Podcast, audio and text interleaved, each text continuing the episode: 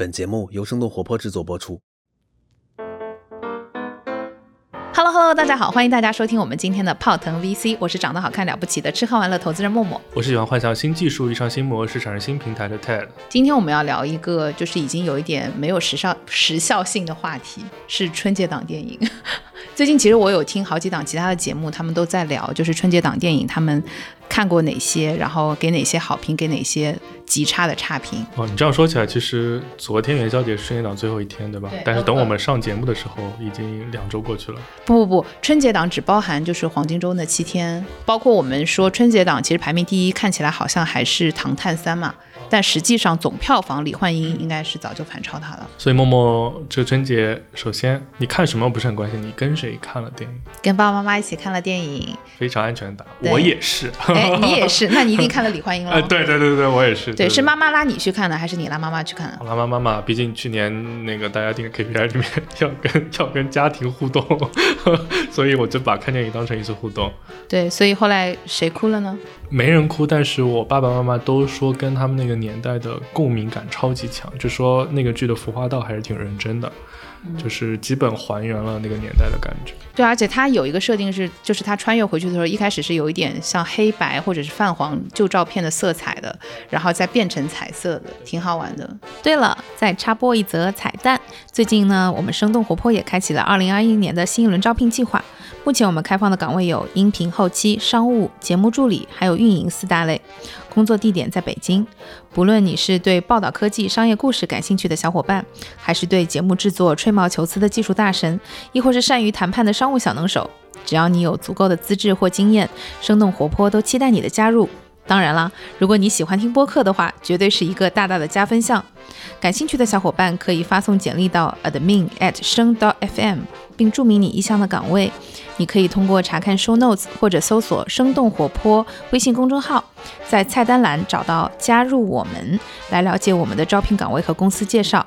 那这则寻人启事差不多就到这里啦。如果你身边有合适的人选，也欢迎推荐给我们哦，万分感谢。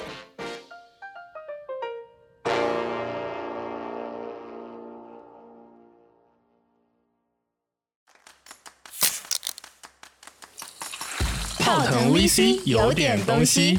欢迎收听泡腾 VC。听身处一线的风险投资人带给你最前沿的 VC 趣闻和冒着泡泡的新鲜观点，让我们聊点冒泡的。泡腾 VC，有点东西。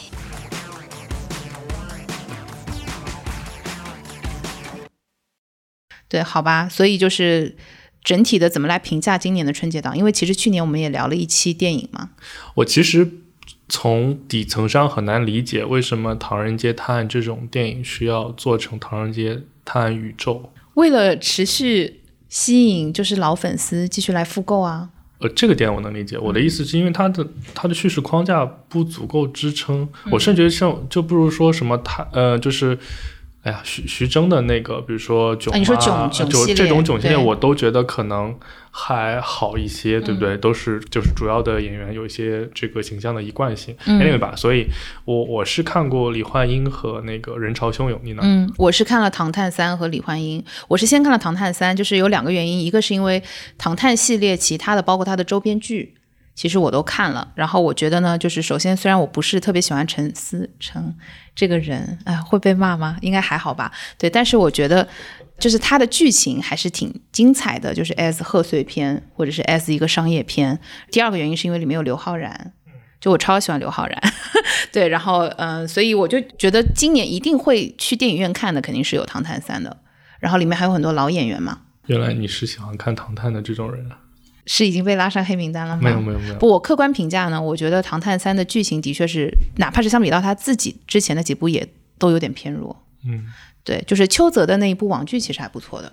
就是里面还有张钧甯啊什么那个系列，其实还是挺不错的，就是故事的设设置，然后画面的冲击度都还是不错。但《唐探三》真的是就是一个标准的贺岁的商业片，嗯，然后看完《唐探三》之后，又跟爸爸妈妈一起去看了李焕英，因为。那天很好玩，就是我打算让我妈去看李焕英。那天她刚好前一天看了电视上说贾玲拍了李焕英的事情，嗯，她就说：“哎，你知道吗？贾玲给她妈妈拍了个电影，巴拉巴拉。”我说：“我收到你的讯息了。”我说：“正打算带你们去看。”然后那天晚上我们就去看了。我爸在我右边，我妈在我左边，只有我一个人从头哭到尾，稀里哗啦。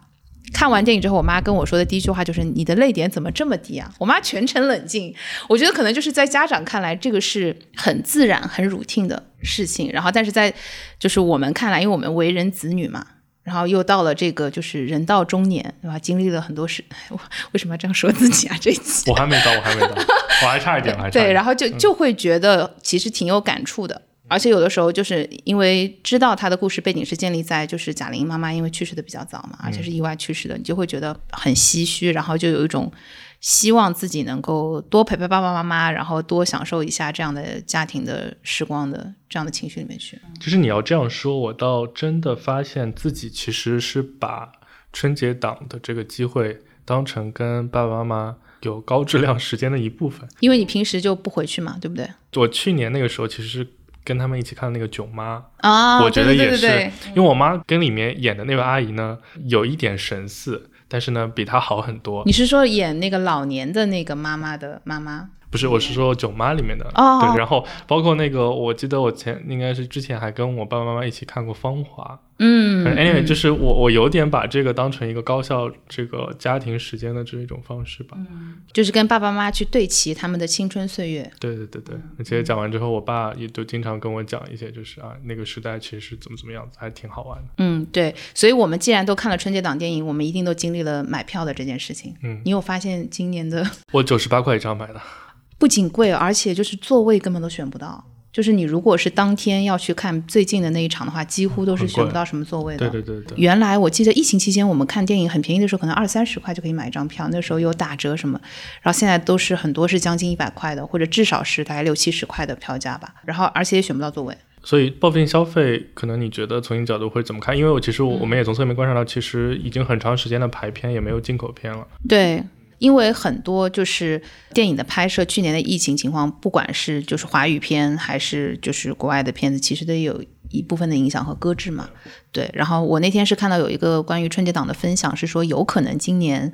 的暑期档会是很空白的。嗯，就是因为很多本来 suppose 应该去年完成制作的这样的拍对，都搁置了，而且大家因为当时可能也不太清楚说院线会恢复到什么样的程度。如果大家记得去年我们聊这个话题的时候，其实当时我们有聊到说上半年等于清零了，包括我们今年去看很多讲二级市场讲这个呃贺岁档票房的报告的时候，它其实二零二零年都是空白的，它是直接从一九年跳到二一年，因为二零二零年就没有贺岁档。因为其实我觉得春节那个时候，大家其实就包括呃政府的有关部门，包括我们这个普通人，嗯。其实也有点担心疫情像去年的时候一样会有一个小高潮嘛。所以我记得当时其实应该不是全部电影院都开放，甚至有些商场在春节期间是没有开门的。对，有些有些限流，但其实从结果来看，这个呃春节的这段时间，其实国起码国内吧，疫情没有说是怎么样有反复，所以其实从二级市场上来看，其实如果提前埋伏了线下娱乐，包括院线、包括游乐场的这些股票，其实它后来表现都不错。然后提前埋伏了疫苗股、重仓就是病毒概念股的，嗯其实反而没有什么太大收获。嗯，对，所以今年的春节档，如果就是我们看数据报道的话，七天应该是七十八点二亿的整个的票房。就是问鼎了中国春节档最高的对对对，而且这个是因为今年，呃，也有很多分析说，因为号召就地过年嘛。其实你以前可能春节档很多人就出去旅行啊等等之类，现在就是你要就地过年，然后你可选的这个娱乐或者是这个休闲的这个时光，恐怕只有电影是最大头了。量价齐升，对它其实比一九年基本上是提高了百分之四五十，对，而且呢，就是中国的院线其实经过了几年前的一波就是很大规模的线下铺院线、嗯。铺下沉市场以外，其实是很长一段时间进入到了这个瓶颈期。接下来一关就是，其实很大部分的影院其实就是收支很难平衡，然后经营不是特别好，然后有些点位重复，然后慢慢就进入比如说国内几家大的院线进行了收购合并的整理期。对，而且其实今年坦率来说，其实是没有真正大制作的现象级的这个影片上映的。对。嗯嗯，你是指就是画面比较华丽的视觉冲击比较强，对对对，然后比如嗯说这种电影上市情况下出现这种票房，只我觉得主要的原因还是因为线下消费的复苏和反弹吧。嗯嗯嗯，对我自己觉得，就是本身大家会去看电影，现在越来越多，因为现在线上其实更新也挺快的嘛，很多新电影，对吧？我们在这个爱优腾上其实都可以比较快的看到一些新片，然后包括就是国外的片子也可以看到。大家很多时候会选择是否去电影院观看一部影片，还是取决于它的声光电的效果，对，就是它的视觉冲击力。所以就是今年春节。呃，党的这个爆发，因为他们也不是什么很没有一部需要戴眼镜的，就真的对对，没有一部需要戴眼镜。对，但所以本质上大家还是买的是说我去线下休闲和线下消费的这样的一个体验。对，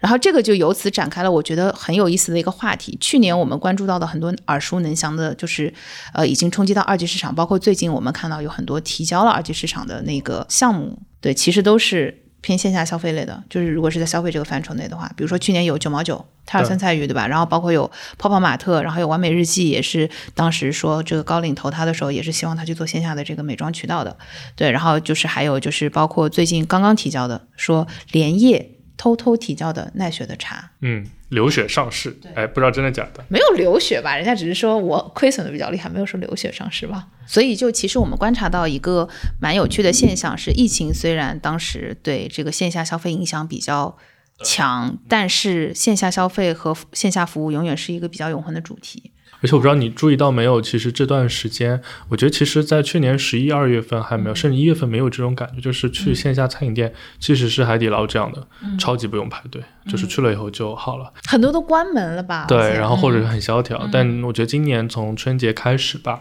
起码上海这边的情况就是，基本上好多，因为因为餐厅餐饮的翻牌率太高，好多店都是要排队了，又回到正常那种感觉了。对，然后而且就是排几个小时的店也出来又开始重新开始出现了。对。而且你有没有发现，去年就在这个市场情况之下，很多就是很多新品牌从线下起来的，或者是有很多新的这个，不管是餐饮还是这个零售的品牌也从线下起来，包括很多美妆新零售，包括美妆里面像完美日记、花西子，首先他们就典型的一批是首先是新国货，然后呢就是各种领域都有，然后包括像医美领域爱美客啊，对不对？还有我最喜欢的泡泡玛特，然后还有就是一直叫外卖的泰尔酸菜鱼。对，包括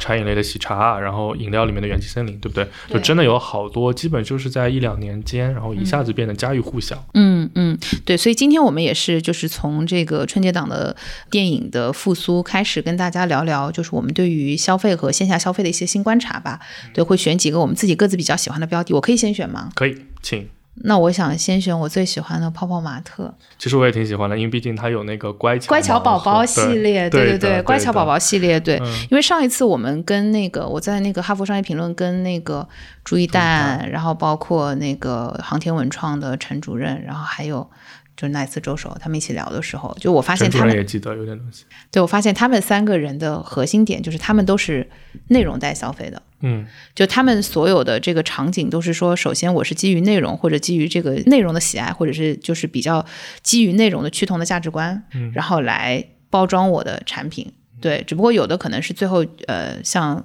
朱总他们可能就还是到内容消费本身，所以我觉得就是最有趣的一点是，现在的年轻人我们观察到他是把食物类消费和附加在之上的精神消费拆得特别开的，就是愿意为马斯洛生存曲线更高的需求付费，是吗？就是马斯洛的曲线最下面那一层的。价格和价值他们是 exactly 知道的，但他们为此支付的溢价就是最上面的那一层。就是我知道你卖我这些东西有很高的溢价，但是我真的喜欢，千金难买喜欢。对，就是你买了几个乖巧宝宝？我表情包里面是十几个表情包，然后线下的真实体的也买了七八个了。你乖巧宝宝系列的盲盒买了七八个？对。抽到了哪些宝宝？跟人家换啊，就像小小时候拍卡一样，以物易物，然后组成了一个 set 放在家里。对，所以就是它本身就是反映出来了，现在的年轻人真的是对于自己的情感消费，因为大家都知道盲盒这个东西的成本其实不高，就十几块钱的成本。对对对，然后它每一个都是标准定价五十九块钱，即使你打进去它的房租，然后包括它的人员等等之类，你也知道这个东西肯定它是毛利极高的。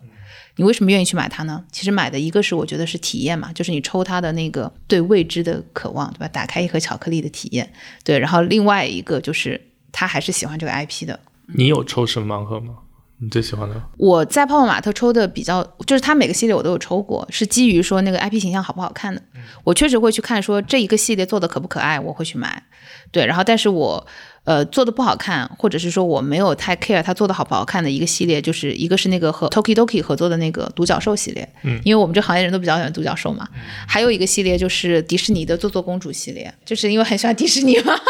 对，公主本主。对，然后这两个就是完全为了那个 IP 付费的。就我也知道说这个独角兽抽了十几个。也 并不意味着可以送给送给独角兽投手，但是就很喜欢，然后就买了。对，你要说起来，其实在他没有出乖巧盲盒之前，我是超级难理解为什么泡泡玛特会会这么火。但是我我可不可以直接请教一下？因为其实按我原来理解，因为这种线下的业态，它没有绝对的壁垒和护城河，是靠运营出来的嘛。然后它其实即使到上市今天的体量，其实它在 IP 一端很难说有什么绝对控制和垄断的感觉，因为毕竟它很多生产制造，比如说以跟乐高比吧，对吧？它不会像它有那么强的全流程把控嘛，所以它是为什么？就甚至我觉得没有国内没有什么高 c a 可以跟它一较高下的。嗯，我觉得它是在早期的时候做了一些非常难的事情吧，比如，就比如说它其实刚刚你讲的 IP 这个事情，它其实是躺过一整条坑的。它最开始的时候其实是拿授权 IP 的嘛，就比如说我们刚刚讲那个那个独角兽系列，对，然后包括就是其实迪士尼也算是就是拿别人的 IP 来做嘛，对不对？只不过它它会有一些二次创作。之后，他其实最爆火的 IP 是他自己的 IP，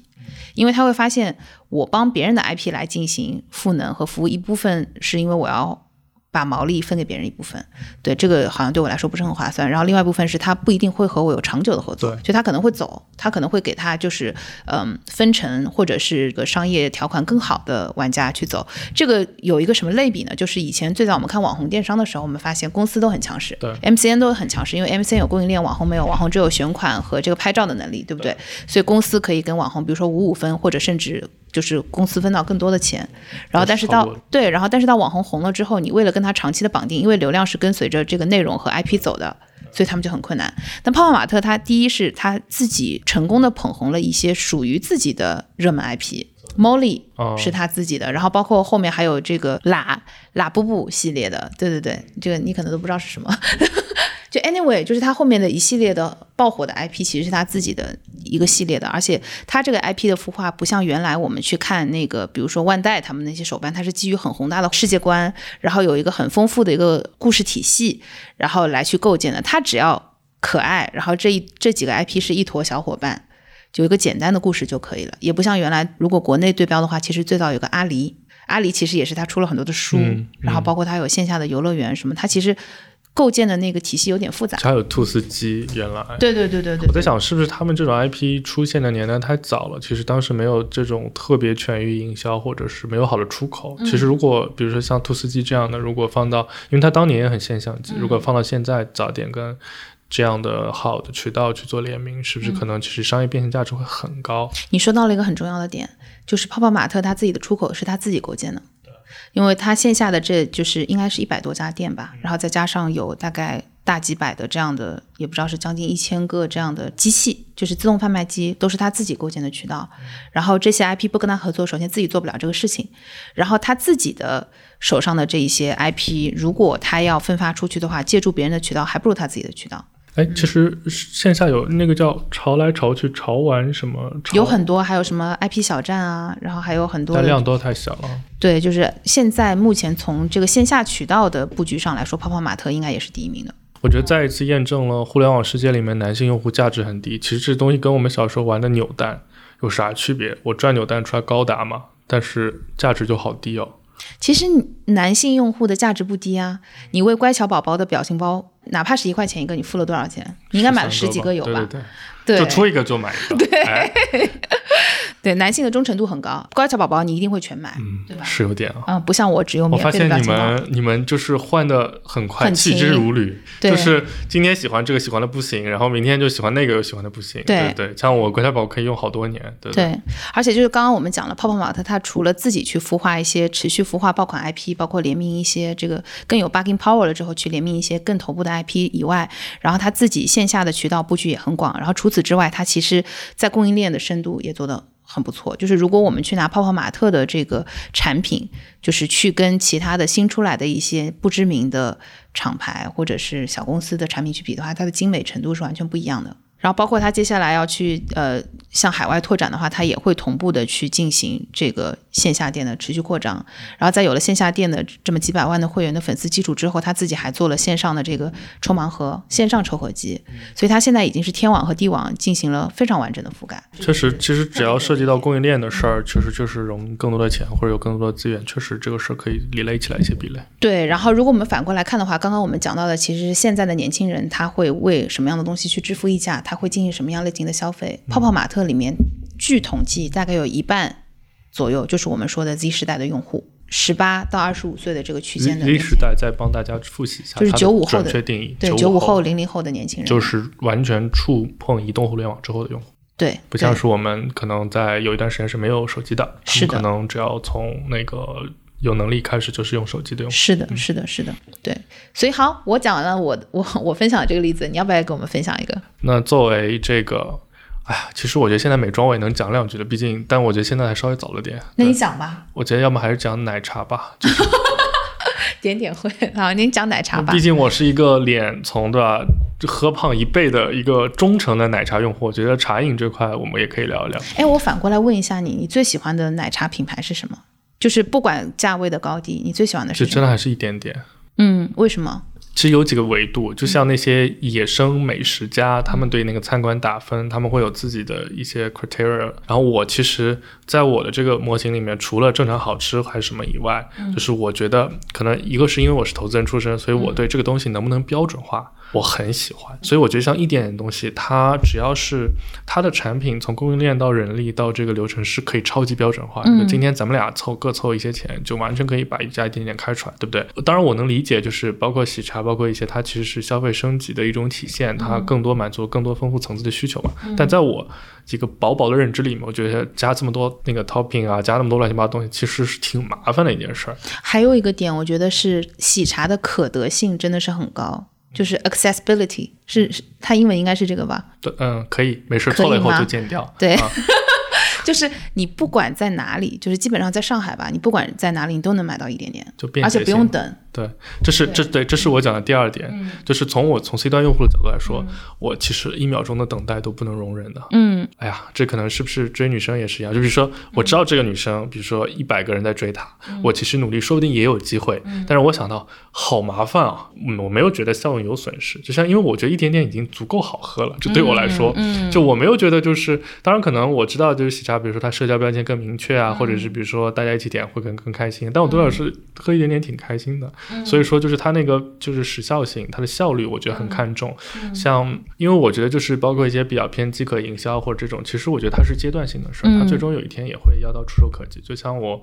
因为昨天路过那个 Popeyes 吧，对，然后他刚开门的时候也是，其实他在国外也是比较偏平价的嘛，但是其实刚开在上海刚开的时候也搞排队搞得跟真的一样，很搞笑。Popeyes 原来刚开的时候，是因为它旁边是光明村，光明村一直是有阿姨妈妈排队嘛，对对对，拜拜去排队的。然后那天据说刚开门的时候，因为他们本来要对要排光明村，然后不知道这个是什么，也排了很多人也去排，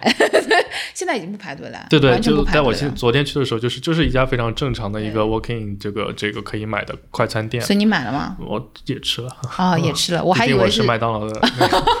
好吧，对对对，我还以为当它的可得性变高的时候，你反而觉得索然无味。没有，我觉得这是一个，就有点像车，就是就是，我觉得它好忠诚，就可能还是男性用户吧，就是他对我忠诚，我对他也忠诚。他这么几年如一日的给我提供我觉得很好的东西，那我也要几年如一日的持续买它，直到我胖的实在不行，或者他那个店开不下去为止。对，所以。这里我可以简单也介绍一下，我们原来泡腾 VC 厂牌叫点点汇智库，对，就是如果这里有我们非常非常老的老粉的话，应该知道，就是我们原来的那个厂牌名称叫点点汇智库，当时这个取名就是因为我们都很喜欢喝一点点。而且不止我们两个人，是因为我们厂牌所有人都喜欢喝一点点。就好多人以为那个绿绿色是跟红山的颜色靠近，其实没有，我们其实是跟一点点的绿色靠近。对，我们 就是选了一点点的绿色和白色的配色，然后用了一点点的点字，对，叫点点会智库。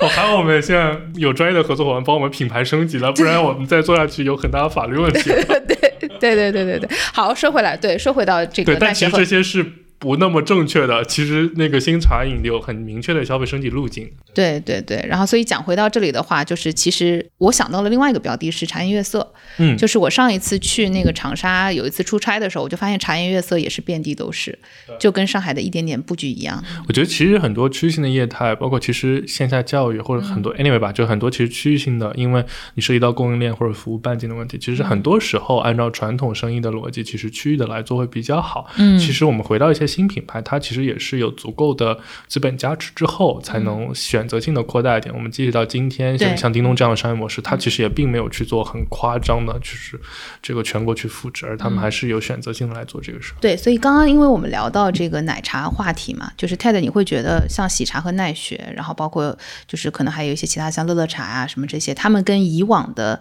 呃，我们最早的这些奶茶会有什么不同？嗯，其实我觉得，其实我其实蛮承认，就是我们新的一些呃新的这个茶饮品牌，它确实是，比如说我们可以叫它三点零的一个新的呃茶饮的生态，它确实跟过去有很多变化。其实我觉得我们这一代人，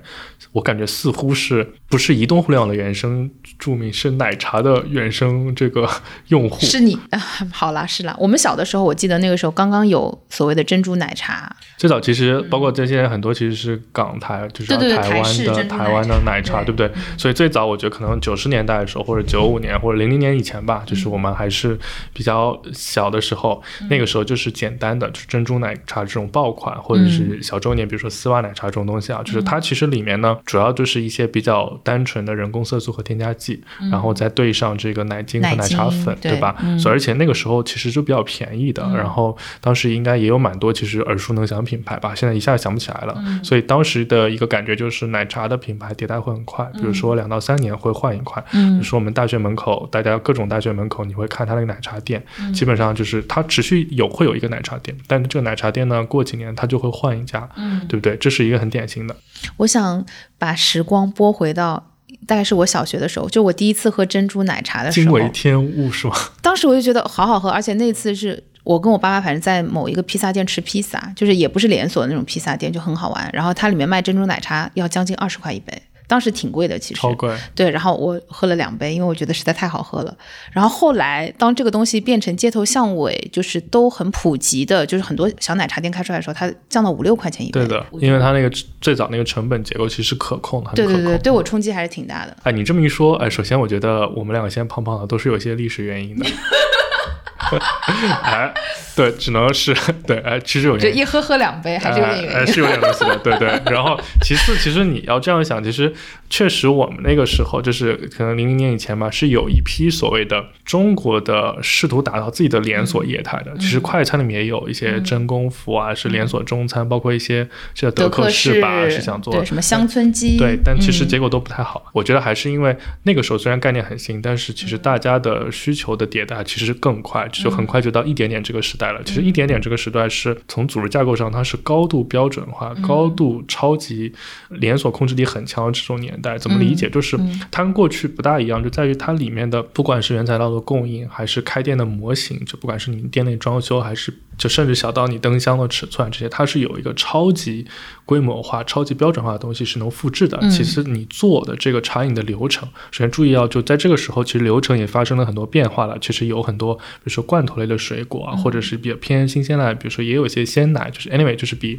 最早的那个一点零时代其实有很多升级了。但是在这种情况下，它其实制作的工艺标准比过去标准很多了。其实我们最早那个时候，即使是倒奶精这件事儿，好多人都是倒的，就是不大一样嘛。对，就是它可能勺子摇出来多多少少了，手抖一下了之类的。对，二点零的时候呢，其实就是服务的提供的服务的更好了，而且其实品类有更有升级了。那接下来就再到最近这几年，就是再新一点的新茶饮。那其实这是比较呃本土化的，或者比较这个原生态的，会出现很多。因为我们其实是茶饮消费的传统大国嘛，我们会结合现在新的一些人群的需求理念，出现这些东西了。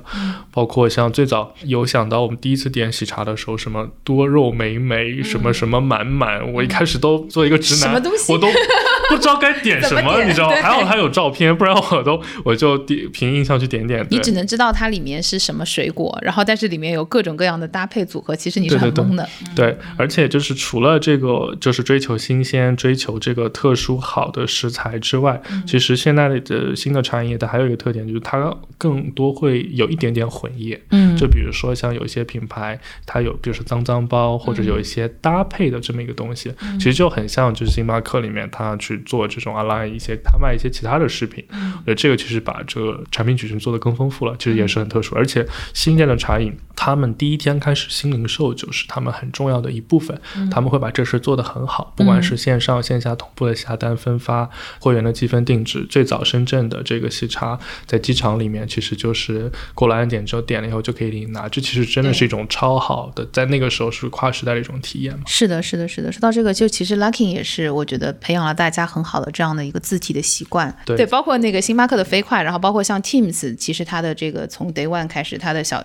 小程序也都是非常 ready 的。对，所以就是现在的年轻人们，他们对于这样线上线下无缝的，就是被运营和这样的消费体验，其实已经非常自然。而且其实还有一点哦，就是因为其实你想，我觉得在一点点那个时代，因为我真觉得它标准化已经做得很好了，但它其实还是很难被资本化。是它没有想被资本化吧？或者说，其实，在能被它资本化的地方，其实没办法得到很好的资本溢价。如果你没办法得到的话，所以他们想到的就是更中性定流，比如说把招商加盟做得更好，这种其实是另一种方法的资本化嘛。但其实我们看，从几年前，大部分像直男投资人很难理解喜茶这些业态，到他们其实也已经都爆版了。其实他们是可以直接在做上市的。那中国这么多年，其实餐饮都很少有上市的，更别说他们还是哎，其实讲到餐饮，我觉得有一个很好玩的，就是因为另外一个例子就是泰尔酸菜鱼嘛，对，就是也是去年上市的九毛九。对餐饮我们听起来就是一个很难标准化，然后很难扩张，然后以及就是呃运营和管理难度极其高的一个东西。然后我们大家比较耳熟能详的海底捞当然是做的非常好的，对吧？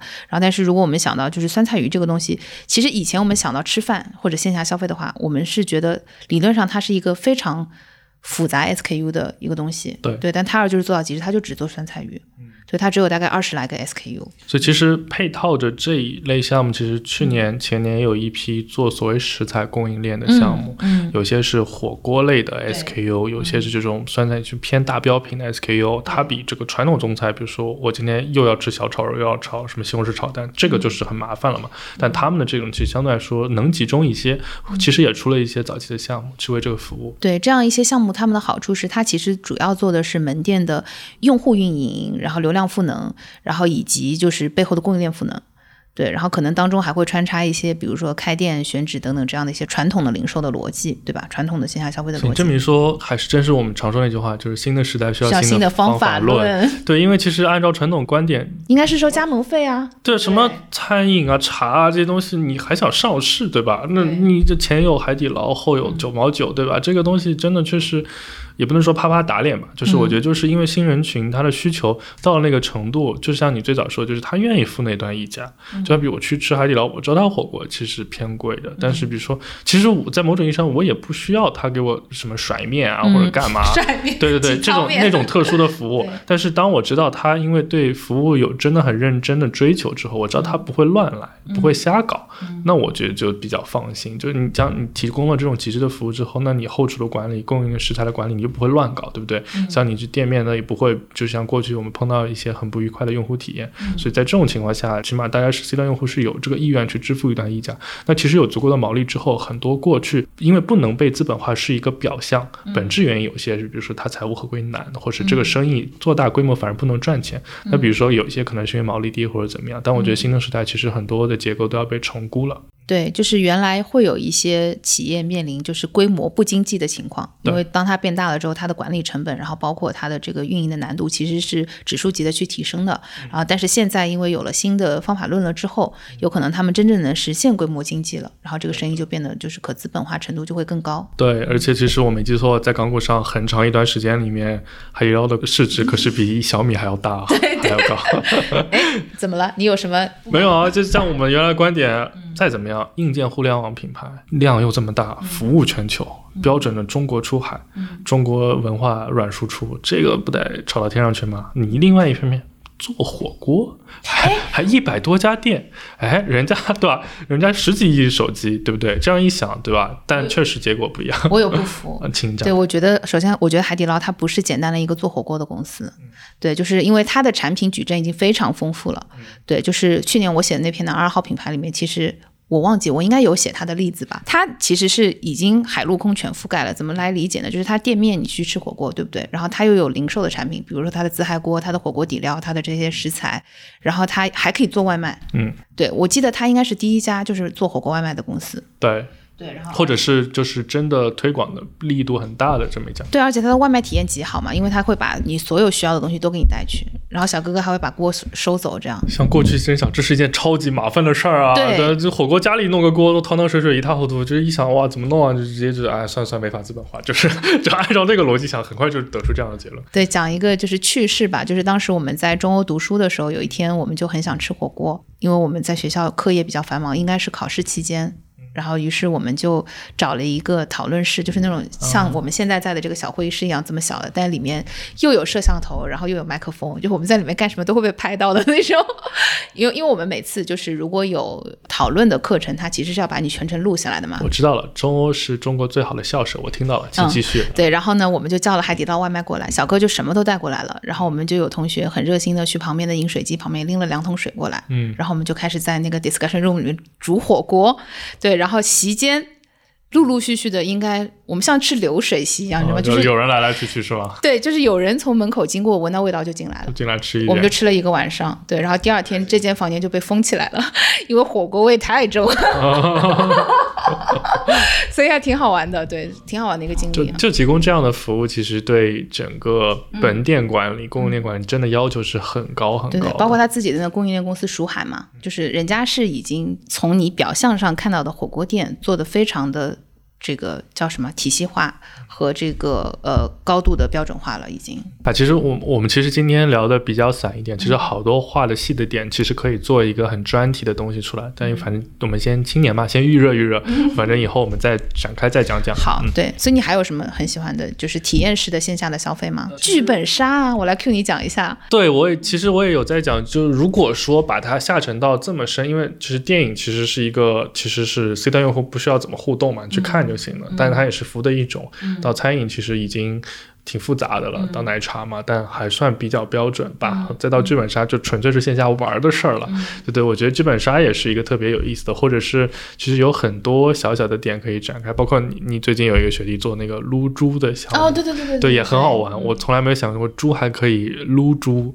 像撸猪这样的，其实都有很多用户可以去玩它。所以这个线下体验其实参与也是很重要的。就以剧本杀来说好了，其实你想，它是其实少有的一种，先是有综艺。对，然后才慢慢去开，本质上就有真的有点像一种新的游戏玩法。先经过了很长时间大家的培养，就大家从不会玩到会玩，就天天教。就本质上你就可以想，比如说教大家下围棋，就假设围之前没有围棋的，然后你就教了好长时间，教了好几季，对不对？然后到线下店慢慢的啊，认可度越来越高，然后雨后春笋般，而且是从第一天开始就不分这几线城市，就是都可以下水道很深，然后跟这个身边的朋友玩，就这种业态，我觉得这种像上海，我觉得现在起码有小几百家吧。就层出不穷的，而且其实这个生命力比过去玩狼人杀、玩密室逃脱还要强一些。而且它不一样的点是在于剧本杀的剧本你是可以常换常新的，就是你的内容体系，然后以及你的 IP，它是可以有一个不断迭代的过程。但如果我们原来退回到最早三国杀和狼人杀简单的杀人游戏，它其实是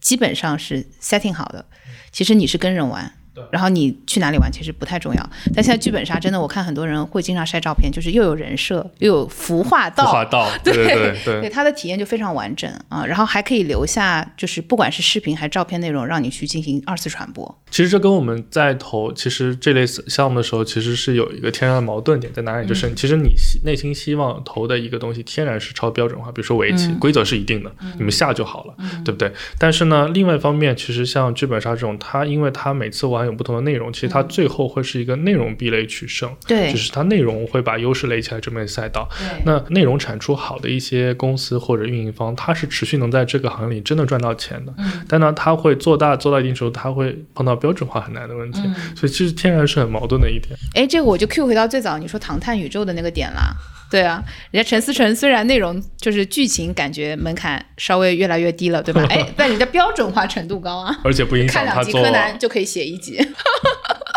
这段先放进去，如果被人家公关的话，我们再删吧，再删吧。对对对，所以人家是做票房冠军是有道理的。嗯哎，你喜欢这个喜欢那个没有用，其实你还顺应市场，市场永远是对的嘛，对不对？嗯其实它只是顺应市场做了最好的改变，利益最大化的改变，只不过就说明我离市场的中位线有点远而已。所以从这个角度讲，刚刚我们讲的所有的这些例子都是很好的去切入了这个市场，包括我们刚刚讲泡泡玛特，然后包括像这个泰尔酸菜鱼，然后包括像这个喜茶、奈雪，他们都是在极度的创意品牌化，然后一个是标准化这两点当中找到了一个特别好的平衡点。而且他们确实有一点，我觉得是很不同的，就是他们是一种新的业态或者新的东西。就虽然都说做，比如说都做奶茶，其实就是刚刚我们举的每一个例子，其实真的是一个新的东西。对他都不用借助别人的渠道，然后他从供应链的搭建，然后到他自己的整个的产品体系，然后到他前端的呈现，完全是控在自己的手里的。就新的点，对，就是有些是这几点，有些是那几点，但他们都是一个很新的东西。就是这就说明，其实投到今天这个时间点，也会发现，就是很多统称的这种传统业态，它不一定是完全没有机会的一片沙漠，实际上它里面是有一些绿洲出现的。就像我们今天讲了很多例子，其实按照如果过去的观点来说，真的都太传统了。就是这个领域，如果效率最好，就是别看。但确实是发现，就别说就是三五年内出现的上市公司都有好几家了。对对，所以真的是用要比较新的眼光去看这个行业才比较好。而且就是中国，因为它市场很大，所以其实它持续孕育有产业链迭代升级的需求。像我们过去讲这个事情，更多是就是传统的供应链、产业带的迭代升级，就是想到是第一点，就比如说设备怎么去换一些新的啊，或者是组织结构生产换一些新的，更多是 to B 的，比如说渠道换一些新的。但其实，在 C 端会发现，因为这个变革只要有效，它可以很快的铺开，所以在这一端，其实这种所谓传统业态的迭代，其实也是很强劲的。但中间呢，其实真的你要花很多精力去辨别真和假。比如说，因为我们举的这些是成功的例子，其实我们脑子里随随想都可以想到一些，就是比如说没有那么成功的例子，或者就是其实这把刀切进去不是很深。比如说，呃，我不知道这样讲客不客观啊。比如说我们呃，像传统书店也是个很传统线下业态嘛，但有一些比如说跟咖啡相融合，或者是比如说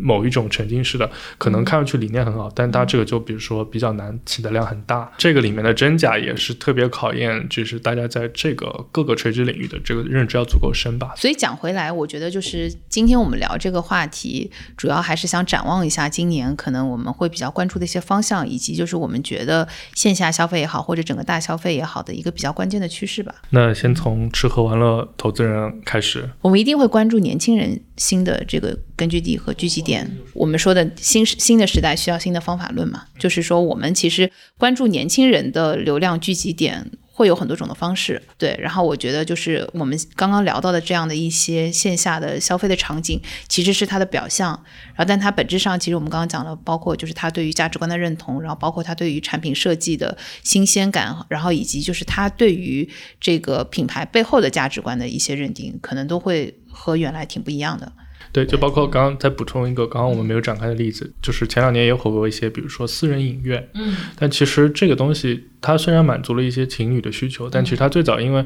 海外有很多，比如说居家的影院或者比如社区的这种，就是它本身因为这块需求是真实存在嘛，所以平移到中国来，它可能需求也是存在的，但它其实不是一个真正很新的需求，它没有很新的点。对，嗯，就是我把我刚刚的那一点稍微展开一点来讲，正好你的这个例子就很好的能够匹配进去。我们刚刚讲私人影院和前面我们聊的所有的这些我们自己觉得比较有意思的品牌，最大的区别是它其实在上面没有叠加太多的精神溢价。就是它提供的是一个极度标准化的一个基础服务，就里面的内容包括选片都不是他自己来做的，他都是用一些标准化的体系来进行输出的，对吧？然后，但我们刚刚讲到，不管是泡泡玛特还是奈雪，然后因为奈雪好像我记得最早应该是打国潮还是怎样的一个概念的，然后包括像茶颜悦色其实也是国潮，对吧？然后泡泡玛特本身就是内容，我们就不说了。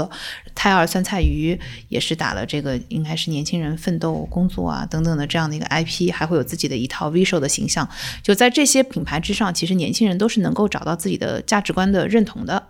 就我在选择同样是吃酸酸菜鱼，为什么我要吃泰尔？同样是喝茶，为什么我要喝奈雪，要喝喜茶，不喝其他的茶？我觉得在产品本身之外，其实还是有这个品牌认同感在此之上的。对，为什么新的品牌能够构建起这样的跟年轻人的沟通体系，就是因为他们有新的语言，有新的方法论。所以我觉得这个是我们可以保持持续关注的。所以我作为一个完全没投过品牌的品牌小学生，就今年要看，而且是消费的底底部人群，看过我今年神奇操作了。去年你投的也都很好，哎，所以不过我猜有些听众可能会觉得，就是因为我们举的例子都已经过于成功了嘛，以至于其实大家很难会说那些我们之前举例子它不好，毕竟它都上市了嘛。我们可以在今年尝试，比如说做某几期节目里面做一些大胆预测，比如说就比如说把一些 A、B 轮的公司，就讲别人坏话吗？呃，不是，就它也没有成之前，我们有没有可以说它真的很好？但比如说，因为我们这个互联网是有回忆的嘛，等过两三年之后，哎，比如说它成了或者不成，这是不是一个很强的验盘呃复盘的一种方式，对不对？到时候如果我们还有流量的话，应该也还挺好的吧？而且可以考验你是不是真的是尖尖部的消费投资人。反正我已经是底底部，我已经承认了。嗯，一一 对，好，我的讲完了，那你来吧。我就鼓励你讲的非常好，嗯嗯。然后，所以其实那个去年还有一个品类也特别的火，刚刚我们提到了一下，没有展开，就是美妆新零售的这一块。对，然后我觉得其实现在我们看到很多新品牌的崛起，特别是我觉得以花西子为代表，因为他们打的也是价值观，就是它的产品的设计，我不知道你有没有关注过啊，就是那种雕花的口红，然后还有那个非常 fancy 的那个眼影盘，就有可能它的那个配色真的是你不太能用的，但是就是因为它做的太精美了，你拿回来收藏，你都会去买它的。说到这一点，我真觉得我们这次。抽奖品可以用一种盲盒叠加美妆的新模式，什么鬼？就是因为 呃，像比较熟悉的洛王宇工作室，他们其实也有很多各种美妆的产品和小样嘛，本身也是会回馈粉丝的。这样我们就这次比如说抽个三份五份五份吧，好不好？然后但是是是盲盒也可以啊，但是是盲盒，就是你收到之前你不知道是什么，但是确保都是很好的产品，到时候可以用户们可以在跟我们反馈在收到盲盒之后的体验，好吧？就说很差 差评。好，也欢迎大家多多去关注他的呃陆王宇的抖音视频吧，短视频，好不好？对，那我们今天留的互动就很简单嘛，就是因为我们的听众朋友也是以 Z 时代为主，对，然后或者是像我这样就是不服老的老年人为主，对不对？大家都是那我还在 Z 时代里面还 OK。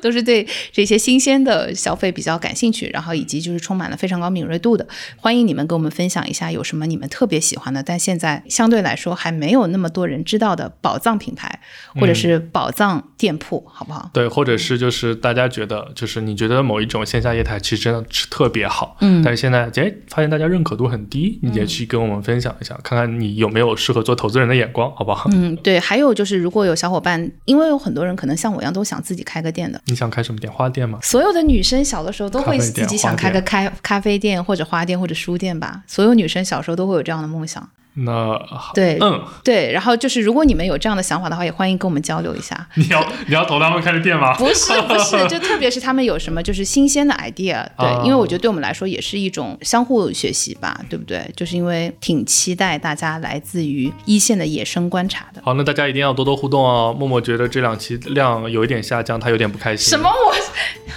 没有，没有这样，没有这回事。好，那大家说拜拜了。好吧，那欢乐的时光总是短暂的，对，拜拜，拜拜，拜拜，拜拜。